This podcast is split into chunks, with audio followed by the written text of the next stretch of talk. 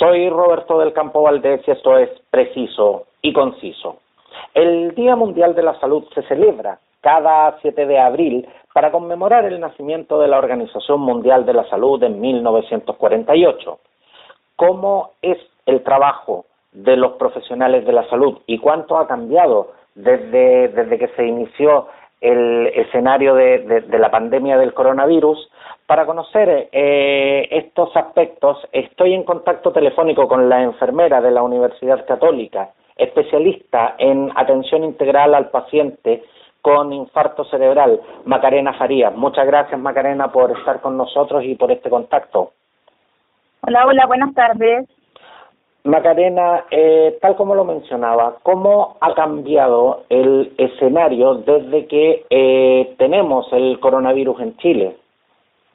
Eh, bueno, el, trabajo en general para todas las clínicas ha cambiado un montón, por no decir un 100%. Eh, todos los servicios básicos y de distintas especialidades dentro de las clínicas y hospitales también eh, se cerraron y vaciamos a los pacientes, todos fueron de alta en un periodo de más o menos una, dos semanas. No se ingresó nada más porque se terminaron con las cirugías electivas y empezamos a recibir de a poco solo pacientes con sospecha de coronavirus o ya coronavirus positivo. Y la verdad es que cada día nos van llegando más y más pacientes, ya nos vamos llenando. De pesar de haber estado vacíos un día, eh, ya tenemos pocas camas y vamos abriendo nuevas unidades que habíamos dejado cerradas y, habían mandado el personal en cuarentena preventiva a sus casas y se van abriendo a medida de que llegan y llegan más pacientes. Hay de todo tipo de pacientes, algunos muy muy con sintomatología muy libre, otros con sintomatología un poco más delicada y otros graves, graves, graves. Macarena, eh, siente que las medidas eh, que se han aplicado desde que eh, se detectó el primer caso de coronavirus en Chile han sido realmente efectivas? Sí, sí, yo siento que sí, porque si tú te fijas con la, la tasa de, de, de contagios crecía muy rápido al principio, de hecho nos comparaban con países como Italia, así de desastroso era, y a medida que se fueron implementando medidas, eh, fue bajando esta tasa de contagio de un 32 bajo un 18 y ahora con las cuarentenas de la región metropolitana y de la de, las ciudades de Temuco, sobre todo que allá está la embarrada, más que acá, eh, bajó primero un 18 y hoy día, hoy estamos en una tasa de un 12%. Eh, no sé lo que irá a pasar ahora con esto de que se liberan algunas zonas de cuarentena, se agregan otras como partes de Puente Alto, pero la tasa sí ha disminuido.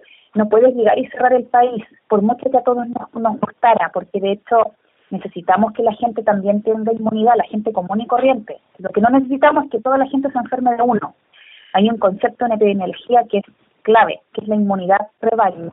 Tenemos que conseguirla, si no el día de mañana todo el mundo, todos los países van a tener esta inmunidad y nosotros no. Se tiene que lograr, pero muy paulatino, entonces tienen que haber zonas en cuarentenadas y otras no en, aunque suene cruel, y tenemos que enfermarnos todos, pero de a poco. Entonces es bueno que por un lado se en cuarentena, por otro lado también, después que un lado se libere, que otro no. Es así. No, no es mala la, no es mala la, no, obviamente no estoy de acuerdo con todas las decisiones, pero no ha sido, en verdad, eh, han tenido igual conductas eficientes. Porque la, las cifras que, que nosotros en estos momentos tenemos, eh, se puede se puede hablar de buenas cifras, se puede hablar de malas cifras en cuanto en cuanto al escenario que se preveía cuando llegó el coronavirus. No hemos tenido tan malas cifras. Yo veo que cifras, si te fijas, no tenemos tantas muertes. Sí tenemos mucho paciente crítico. Paciente crítico, el paciente crítico literalmente, el paciente que tiene que tiene un pie acá y un pie en el otro lado si todos esos pacientes mueren, eh, la tasa de mortalidad se nos va a disparar un montón, pero eso es lo que hacemos. Tratamos de salvar a la paciente que en, España se moría porque nadie los atendía, porque no tenían un ventilador disponible, porque no, o porque no había un museólogo disponible o una enfermera que tuviera el ventilador, si el ventilador no se maneja en piloto automático. Una cosa es tener ventiladores y otra cosa es tener personal que vea esos artefactos que No todo el mundo sabe verlos, solo la gente que trabaja en UCI o en UTI sabe verlos. ¿Y en estos momentos los tenemos? En este momento para la gente, eh, mira, en Temuco la, la, la situación está un poco crítica porque en el, hasta hace un día atrás que yo hablé con un médico que, que trabaja en Temuco, ella me eh, eh, la doctora, ella me contaba que trabajó 10 años allá, entonces todavía es parte de los grupos de allá todo. En Temuco está un poco colapsado ya, porque hay 18 camas de, de con ventiladores disponibles y hay ocupados 22. Seguramente el gobierno les prestó algunos. Y en la clínica privada que hay en esa ciudad hay 6 cupos y ya tenían 8 ocupados. O sea, ellos están colapsados. Tienen más, más demanda de lo que pueden ofrecer. Y acá en Santiago todavía no llegamos a esa situación. Todavía tenemos camas libres. Yo la última vez que me vine de la clínica, que fue ayer en la mañana, todavía teníamos dos camas con ventiladores disponibles y además se habilitó una parte del, de una de las UTI con seis camas más. O sea, en este momento tenemos ocho camas con ventiladores, sin nombrar que todas las cantidades de, camas de intermedio, de pensionado que tenemos para pacientes más leves. Pero va a llegar un momento en que si todos se enferman y si sale todo el mundo de las cuarentenas y todo esto, eh, claro, obviamente ya no va a dar abasto. Pero igual necesitamos que la gente, como yo te decía en un principio, suena cruel, pero igual necesitamos que la gente se contagie porque necesitamos inmunidad de rebaño, porque una vacuna no va a ir aquí a dos años. Entonces, nosotros todavía tenemos capacidad en Santiago. pero pero el hecho pero el hecho Macarena que la gente que la gente se contagie no implica también eh, un riesgo sobre todo para justamente eh, los grupos de riesgo? Sí, pues, es, un, es un riesgo, por eso a los grupos de riesgo se les dicen que no salgan. De hecho, los mayores de 80 años no pueden salir por ley. ni igual, yo veo un montón de viejitos en la calle, que es bruto que tengan menos de 80 años, sobre todo en estas cajas de compensación, saliendo del hospital y saliendo de clínicas. Eh, pero, de hecho, si tú te fijas, la gente que fallece, el ministro dice, día a día, da un poco de detalle de la gente que fallece, y son pura gente con, con, con comorbilidades importantes. Con enfermedades de base, como, como, como se conoce. Claro, y más que eso, son gente que estaban ya terminales, muchos, muchos, muchos, son gente que estaban terminales Macarena, pero pero en ese caso no no, no es más conveniente llamar eh, a la población completa a cuidarse porque claro eh, tal como tal como usted lo dice hay las personas eh, que que componen el grupo de riesgo no debieran exponerse pero esas personas en su gran mayoría no viven solas eh, muchos de estos abuelitos, como, como usted los llama, eh, viven con, con otras personas que al momento de, de, realizar circulación están propensos a llevar los virus a, la, a, a, las respectivas casas. Entonces, en ese sentido, ¿no es más conveniente llamar a la población a cuidarse? Pero es que el llamado a cuidarse está lo que eh, la gente muchas veces se pregunta si es que necesitamos una cuarentena total, pero la cuarentena total no es viable. Entonces uno tiene que poner, como todo en medicina, todo se pone en una balanza y ve costo-beneficio. Todo, todo, si tú te fijas en medicina, todo pasa por costo-beneficio. Entonces tú, ¿cómo vas a cuarentenar a todo el mundo sin permitirle salir a comprar, sin permitirle a nada? Eh, sin, sin tener acceso a medicamentos, no vaya a tener agua, porque si nadie puede salir, nadie va a trabajar en las fuentes de agua potable, nadie nos va a dar luz, nadie nos va a dar nada.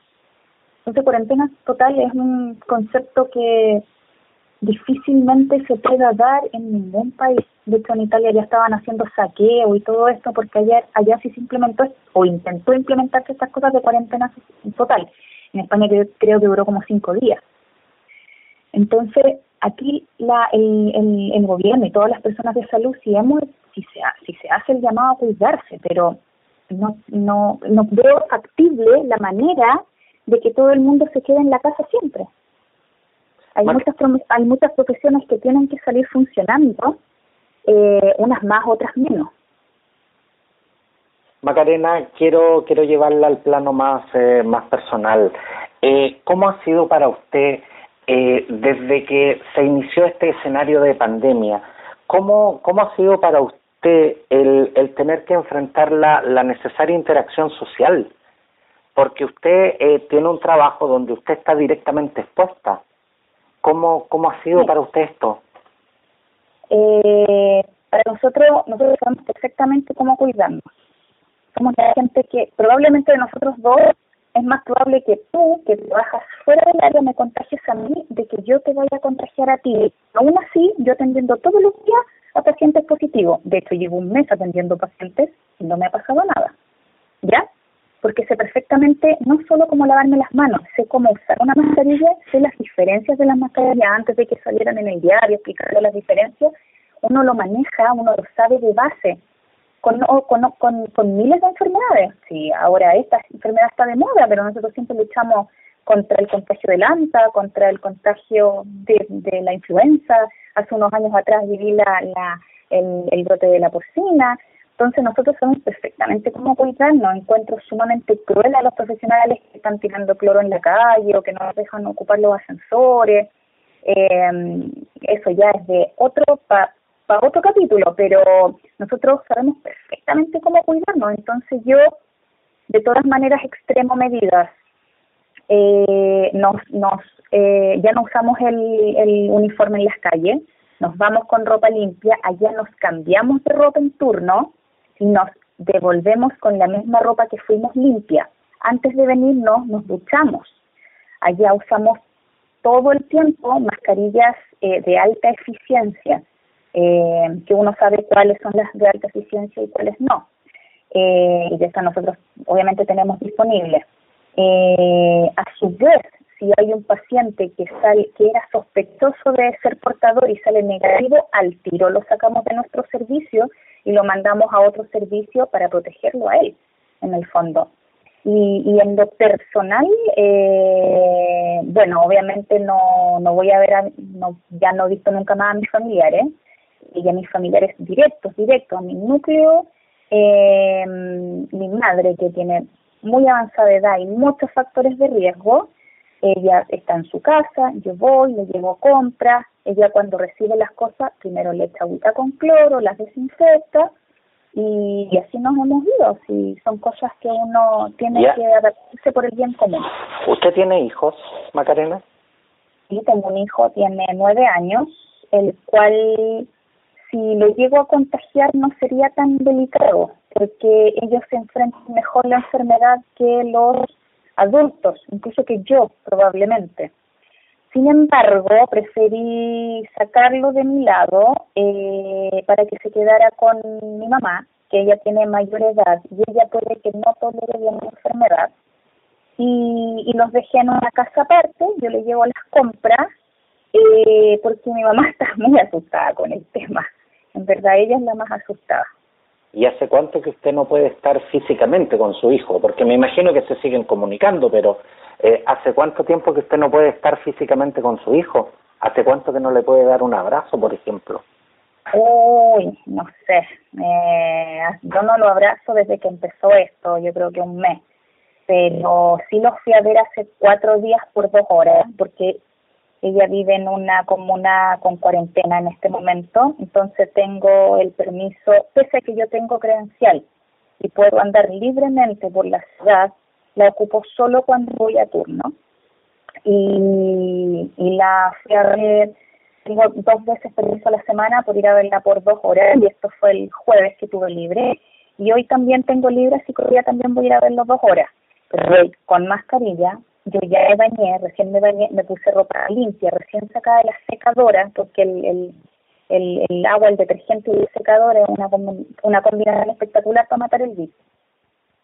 Voy, pues, voy con el pelo tomado, voy con mascarilla, tengo alcohol gel, gracias a Dios, apenas entro a la casa me echo alcohol gel, luego me lavo las manos y, y trato de, de hecho almuerzo con ellos las veces que voy, pero ellos almuerzan por allá y yo almuerzo al otro lado de la de la, de la mesa y me vengo lisito.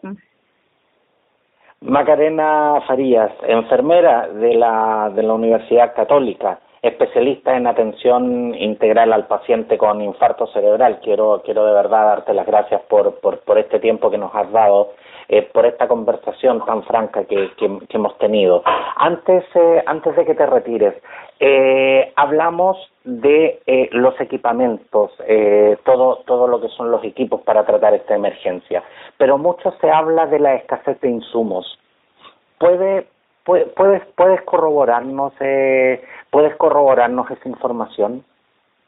Sí, eso es real. Tengo muchos compañeros, ex compañeros de universidad que trabajan en hospitales que se quejan de insumos y, y ¿Qué, es lo que ¿Qué es lo que falta básicamente, Macarena? Lo que más falta de los insumos básicos para protegernos de este microorganismo son mascarillas de alta eficiencia. De hecho, a mí me pasan una mascarilla de alta eficiencia que antes duraba un turno, ahora me pidieron por favor que me durara dos turnos. ¿Y eso implica eh, usarla cuánto tiempo?